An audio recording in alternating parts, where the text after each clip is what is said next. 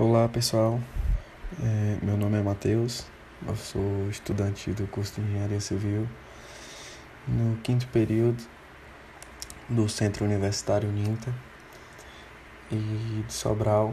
Eu faço parte da disciplina de empreendedorismo.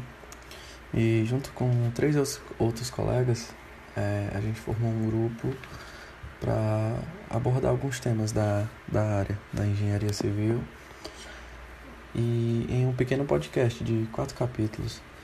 E o, o tema que eu escolhi para falar foi é, estruturas metálicas em aço.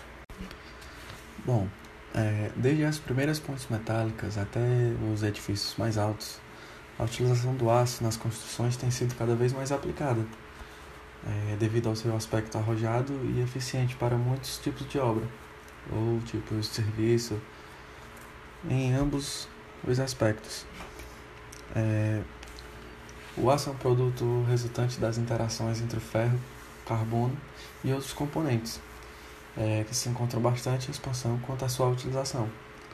Atualmente temos conhecido cerca de mais ou menos 3 mil tipos de aço, dos quais existem uma parte designada especificamente para a construção civil.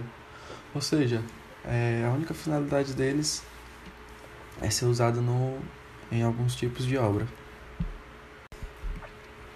Alguns exemplos que podemos ver a aplicação do, do aço é, são pontes, aeroportos, complexos, complexos industriais e construções de edifícios de grande porte. É, desde o século XVIII, quando apareceram as primeiras estruturas metálicas na construção civil, o aço tem transformado a vida de muitos e muitos operários. A partir do século XIX, é, quando se começou a utilização do aço no Brasil, as transformações sociais, econômicas e culturais sofridas pela sociedade brasileira ocasionaram um impulso grandioso no desenvolvimento da área da construção civil. É, mas apenas a partir do início de, de operação da Companhia Siderúrgica Nacional, a CSN, é, que foi a primeira siderúrgica integrada e instalada no país em 1946, é que o aço importado passou a ser substituído pelo produto de fabricação nacional. É, que foi nesse mesmo período que o aço começou a ser mais utilizado como o aparecimento do concreto armado. O concreto armado, que utiliza as vantagens do concreto, que é a alta resistência a compressões, e também a do aço, por possuir a alta resistência às tensões. Com, com as junções do concreto e do aço, perdão, é, formando o concreto armado, foi possível que se projetasse edifícios mais altos, com um maior porte. O sistema construtivo em aço apresenta vantagens significativas sobre os demais métodos construtivos.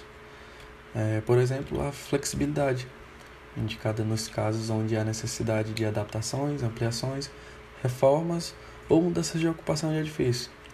Tem também a compatibilidade é, que, com outros materiais, que é perfeitamente compatível com qualquer outro material, é, seja ele de fechamento, tanto vertical como na horizontal, e também tem menor prazo de execução. É, o, o tempo de execução em uma né, em uma, uma construção com perfis em aço, é, ela tem uma redução de mais ou menos 40% no tempo de execução, quando comparada aos processos convencionais. Tem a racionalização de mão de obra também, né? Que a estrutura possibilita a adoção de sistemas industrializados, fazendo com que o desperdício seja é, drasticamente reduzido. A reciclabilidade do aço também é 100%. É, podem ser desmontadas e reaproveitadas com menor geração de rejeitos. E com isso acarreta a preservação do meio ambiente. Né? As estruturas em aço são menos agressivas ao meio ambiente, pois reduzem o custo de madeira na obra, diminuem a emissão de materiais particulados à poluição sonora gerados pelas serras e outros equipamentos que são utilizados para trabalhar com a madeira.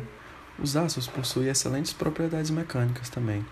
É, são resistentes bem à tração, compressão, flexão e como é um material homogêneo, pode ser laminado, forjado, estampado, estriado, e suas propriedades podem ainda ser modificadas por tratamentos térmicos ou químicos. É, e também quando analisamos o custo financeiro, é, verifica-se também uma considerável oportunidade vantajosa, já que o mesmo necessita de um método inovador ou revolucionário em sua execução. Logo assim, reduz-se consideravelmente o custo de uma obra.